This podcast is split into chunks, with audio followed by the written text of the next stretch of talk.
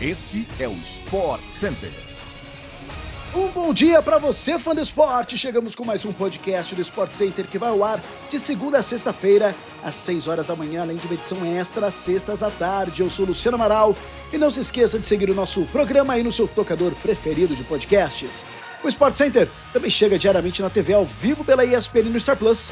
E hoje são quatro edições: 11 da manhã, 4 da tarde, 9 e meia da noite e também 11 e meia da noite. Vambora, tá começando mais um podcast do Sport Center.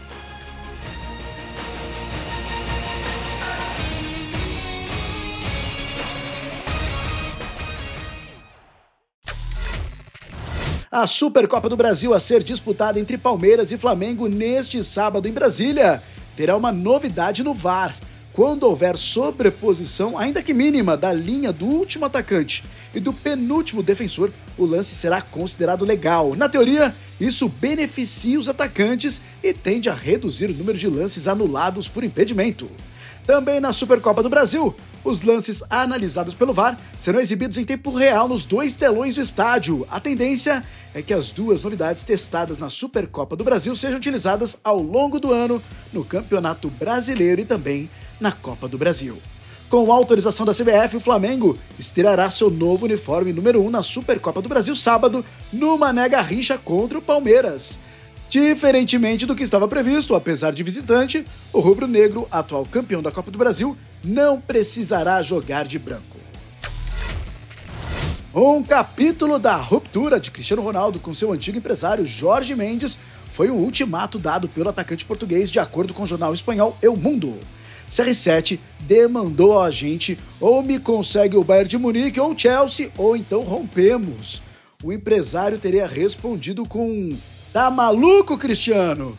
Pois aí o Ronaldo rompeu com Jorge Mendes em novembro do ano passado, depois de o craque dar a entrevista bombástica à TV britânica, na qual criticou a diretoria do Manchester United e disse não respeitar o técnico Eric Ten Hag. Pelo jornal público, o agente era contra a entrevista. CR7 então juntou forças com o empresário Ricardo Regufe. O fruto foi a negociação com o Al Nasser, com direito a ganhos de cerca de 1,1 bilhão de reais por ano. De acordo com a publicação, a relação entre Cristiano Ronaldo e Jorge Mendes já não era das melhores desde a época em que o jogador deixou o Real Madrid, querendo estar livre no mercado para igualar o seu salário ao de Messi. O empresário teria aconselhado a continuar no clube merengue, argumentando que seria pior caso ele saísse. O presidente do Fluminense participou de uma coletiva diferente nessa terça-feira no CT Carlos Castilho. Mário Bittencourt interagiu com crianças que estão na Flu Camp 2023. Ao falar sobre o elenco, Mário já tinha garantido não vender André em 2022 e cumpriu. E repetiu a promessa para 2023, revelando um acordo com o volante eleito para a seleção do último Brasileirão. Mário Bittencourt também falou sobre o interesse em Thiago Silva e, segundo o presidente, o clube aguarda a decisão do zagueiro em renovar ou não com o Chelsea. Segundo o presidente, o Fluminense está primeiro esperando a decisão do jogador com o Chelsea, sem saber se ele vai renovar lá ou não. Estão esperando essa notícia e depois disso é que vão iniciar ou não aí uma conversa com ele para fazer com que ele volte para o Flu. A Road Laver Arena, quadra central do Melbourne Park, onde é realizado o Australian Open, abriu o dia de terça-feira com aplausos para dois brasileiros. Luiz Stefani e Rafael Matos venceram e estão nas semifinais do torneio de duplas mistas do primeiro Grand Slam do ano.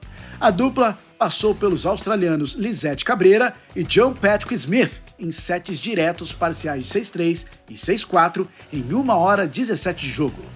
Os donos da casa deram trabalho, mas Luiz e Rafael levaram a melhor nos pontos importantes e conquistaram a terceira vitória no torneio. O fã do tênis, inclusive, acompanha o Grand Slam do Australian Open na tela da ESPN pelo Star Plus a partir das 9 da noite na programação. E assim chegamos ao fim de mais um podcast do Sport Center. Voltamos amanhã, 6 horas da manhã, no seu agregador favorito de podcasts. A gente se vê, fã de esportes. Até a próxima!